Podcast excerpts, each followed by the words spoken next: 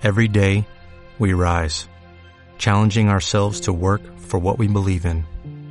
At U.S. Border Patrol, protecting our borders is more than a job, it's a calling. Agents answer the call, working together to keep our country and communities safe. If you're ready for a new mission, join U.S. Border Patrol and go beyond. Learn more at cbp.gov/careers. Bienvenidos a Energía Digerible, un podcast de energía para todos los que la usamos y pagamos por ella. Hablaremos de aspectos técnicos, económicos, legales y ambientales de forma sencilla y digerible. No importa si estudias o trabajas, si te apasiona la ciencia o el arte. Este es un podcast para todos. Nosotras somos Estefanía Angélica. Hemos trabajado en el sector energético los últimos cinco años y nos interesa compartir con ustedes todo lo que hace funcionar a este sector para que te vuelvas un usuario consciente y responsable en tu consumo de energía. Acompáñanos todos los jueves en un nuevo episodio por iTunes y Spotify. Síguenos también y contáctanos en nuestras redes sociales. Nos encuentras como Energía Digerible Podcast en Facebook e Instagram. Gracias a todos los que nos escuchan el día de hoy. Esperemos que todos se encuentren muy bien durante esta temporada de coronavirus. El episodio del día de hoy vamos a hablar de petróleo y la variación de esta en el último periodo. Para eso nos acompaña hoy Rodrigo Ceballos, que es un estudiante de la maestría en evaluación y gestión de yacimientos. Él nos va a explicar más a detalles sobre la OPEP y sobre los precios del petróleo y las fluctuaciones. Hola Rodrigo. ¿Qué tal Angélica? Muchas gracias. Me siento muy halagado de participar en tu podcast. Y nada, eh, voy a intentar explicar en, maneras, en palabras bastante sencillas acerca de qué ha pasado en la industria petrolera en el último periodo. Y bueno, empezando por la OPEP. Eh, ¿Qué es la OPEP? Bueno, la OPEP, como, como lo dice su nombre, son las siglas para la Organización de Países Exportadores de Petróleo. Básicamente son, eh, es un conjunto de países en los cuales tienen el objetivo de coordinar y unificar distintas políticas de petróleo para asegurar una estabilización en los mercados y que estos, eh, estos países aseguren un suministro eficiente, económico y regular de petróleo a los consumidores y que a su vez eh, eh, se tenga un ingreso estable para los, los países productores y exista también un retorno justo del capital para todos aquellos que invierten en la... ¿Y cuáles son los países miembros de la OPEP? ¿Y qué es esto de la OPEP Plus? ¿Por qué Plus? Ok, la OPEP está compuesta por 13 naciones. Eh, los miembros actuales son Argelia, Angola, Guinea Ecuatorial, Gabón, Irán, Irak, Kuwait, Libia, Nigeria, Congo, Estados Unidos, Venezuela y Arabia Saudita. Vale mencionar que también que la OPEP eh, tuvo miembros antiguos eh, como Ecuador, Indonesia y Qatar, pero estos países ya no son más parte de esta organización por el hecho de que no pudieron completar con los requisitos para seguir siendo miembros de la OPEP.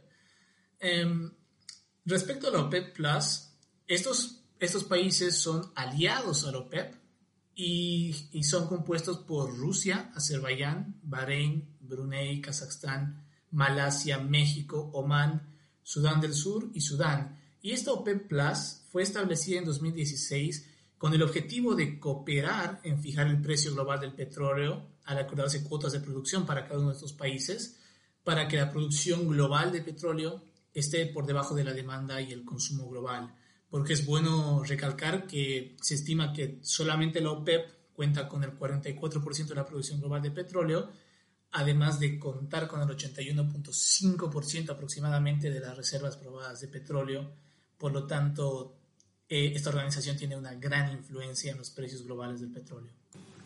¿Y cuáles son los requisitos para que los países puedan pertenecer a la OPEP?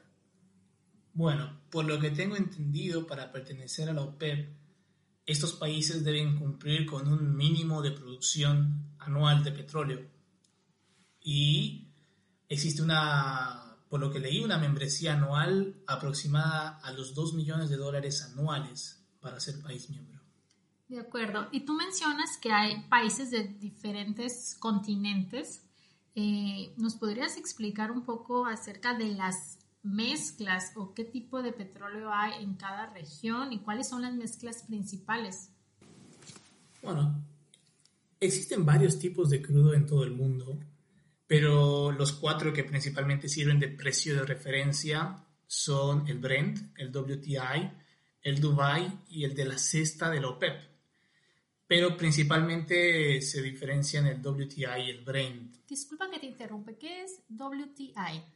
El WTI es un acrónimo para West Texas Intermediate, en, español sería WTI, y es eh, aquel eh, petróleo, aquel, aquel, petróleo extraído en Texas y, Oklahoma, en los Estados Unidos.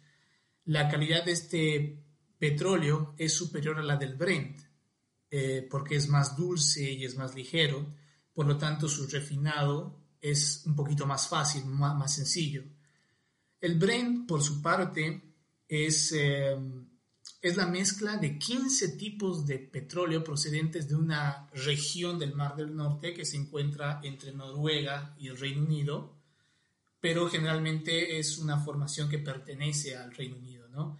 Es, un, es un petróleo también de alta calidad, es dulce y ligero, pero el, el WTI en general es más sencillo de, de refinar.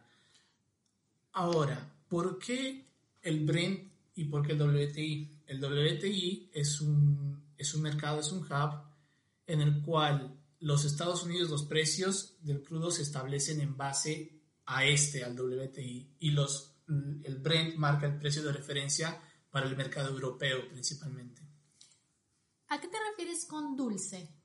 Bueno, dulce es eh, respecto al contenido de azufre, eh, monóxidos de carbono y diferentes contaminantes que el petróleo, al ser extraído, puede llegar a tener. ¿Y refinado? Eh, ¿Podrías darnos un ejemplo? Sí, bueno, básicamente el, el, petróleo puede ser utilizado para distintas aplicaciones desde eh, lo, más conocido que son los combustibles, la refinación del, petróleo para los combustibles e incluso para la producción de textiles. El petróleo pasa por un proceso de refinado que es todo un mundo aparte del cual podemos extraer una, diversi, una diversa cantidad de, materia prima. Muchas gracias, e Rodrigo, por la explicación de estos dos tipos de mezcla, el WTI y el Brent. Eh, me gustaría entrar a un tema muy importante que justo el mes pasado fue muy relevante y tuvimos noticias en todas partes y redes sociales que tuvimos precios negativos del petróleo.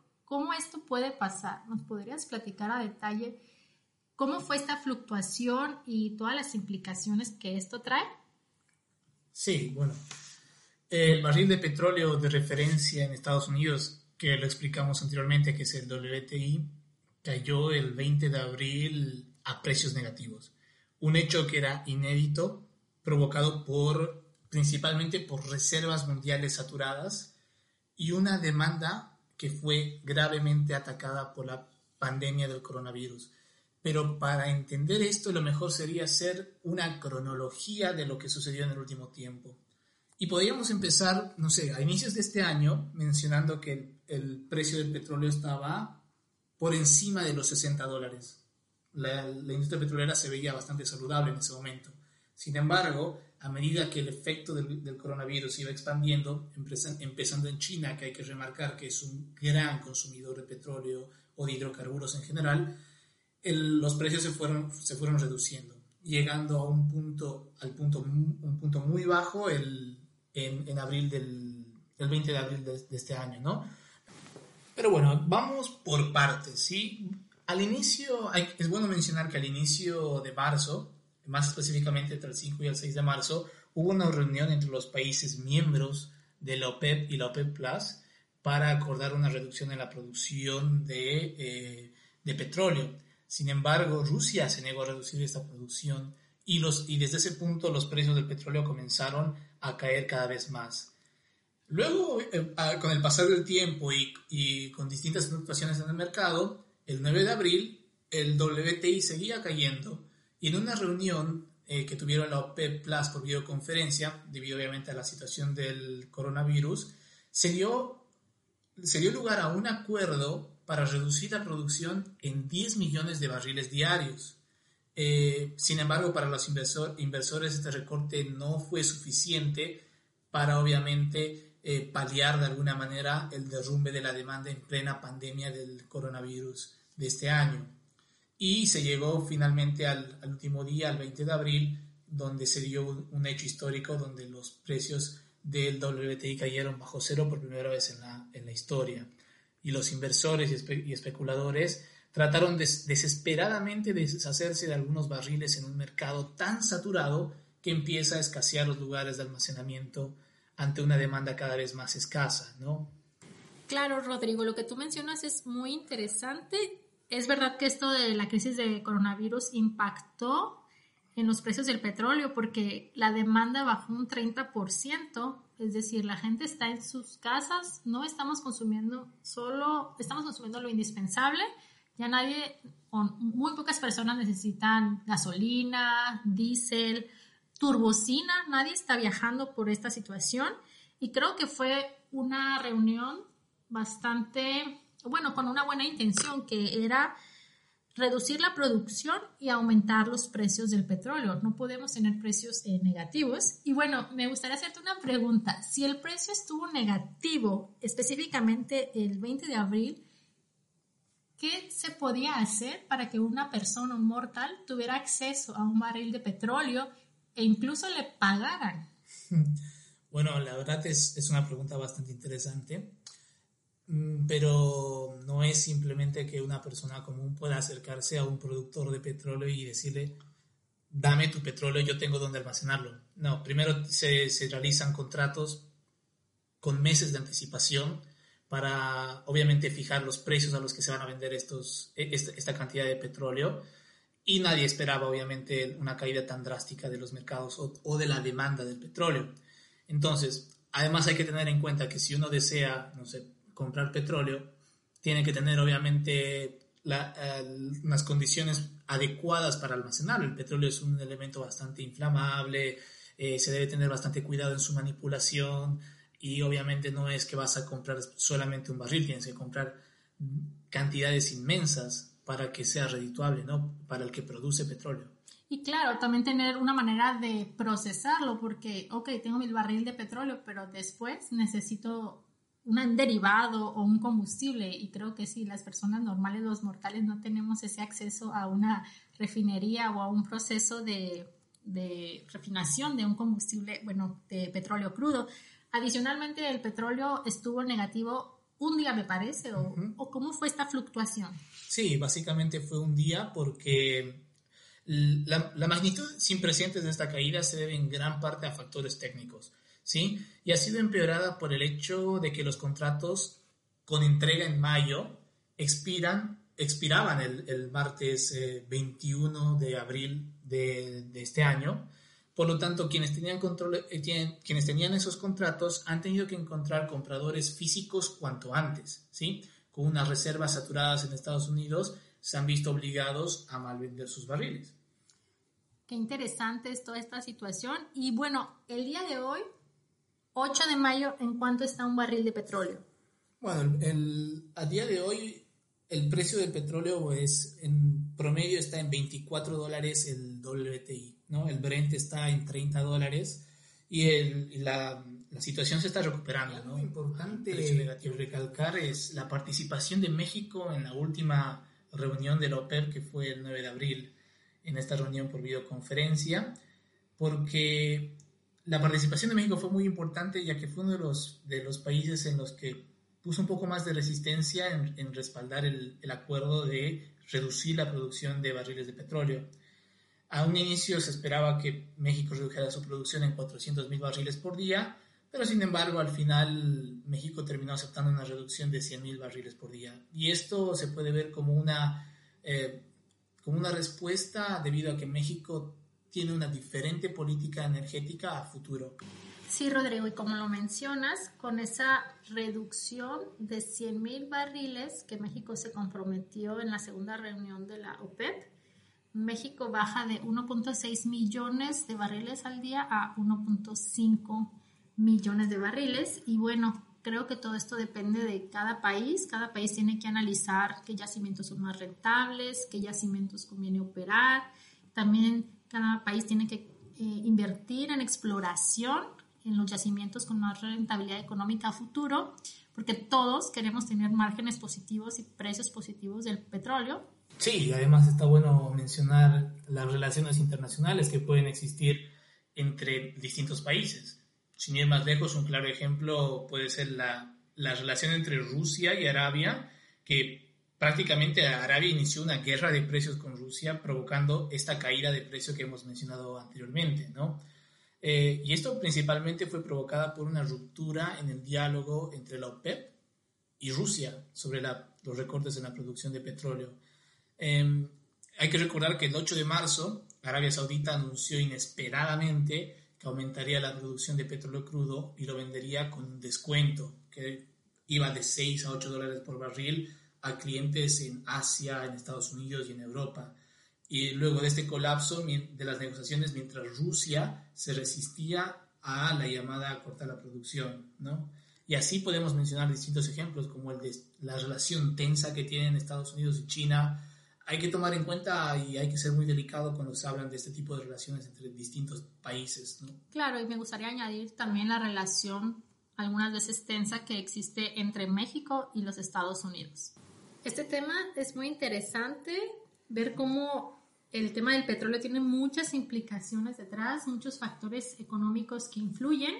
Y bueno, te quiero hacer una pregunta y esto para terminar, ¿cómo ves el futuro del petróleo? Wow, bueno, es una, es una pregunta un poco complicada de responder porque si nos vamos a los precios, nadie puede pronosticar con un, con un razonable grado de certeza cuáles van a ser los precios del petróleo a futuro, ¿no? Uno podría decir que probablemente en los próximos meses se puedan estabilizar llegando a, no sé, 40 dólares por barril en el presente año, ¿no? Obviamente considerando que no exista alguna disrupción en este periodo, pero también deberíamos tomar en cuenta que el, la industria hidrocarburífera está, estamos en un periodo de transición energética, ¿no? Varias empresas grandes de, eh, están tratando de mitigar el calentamiento global y, desarrollando energías verdes como ExxonMobil, Shell, BP o Equinor, todas estas, estas empresas decidieron diversificar su estrategia, ¿no? penetrando también en el mundo de las energías renovables. Y con la persistencia y con la gran volatilidad de los mercados en, en el petróleo, la persistencia de los bajos precios del crudo hace a veces inviable el negocio para muchas pequeñas empresas, ¿no? Por lo tanto, la empresa petrolera hay que analizarla con mucha delicadeza y seguir informándonos a diario para poder eh, determinar cuál va a ser su futuro, ¿no? Al, al, corto y a largo plazo. Pues totalmente de acuerdo, creo que este es un tema muy delicado y hay mucho por analizar antes de mencionar un tema de precio negativo, por ejemplo. Y muchas gracias por la participación, por la explicación que nos, eh, nos diste sobre la OPEP, sus aliados, cómo fue la fluctuación de precios, la situación de México y bueno, eh, ya vimos que el futuro es incierto, pero por ahí nos invitas a seguirnos informando. Pues muchas gracias, Rodrigo. No, no, para nada. Y me gustaría participar en otro podcast si es posible, pero gracias a ti, Angélica. Saludos a todos los que nos escuchan. Muchas gracias por acompañarnos todos los jueves en un nuevo episodio por iTunes y Spotify. Síguenos y contáctanos en nuestras redes sociales. Encuéntranos como Energía Digerible Podcast en Facebook e Instagram.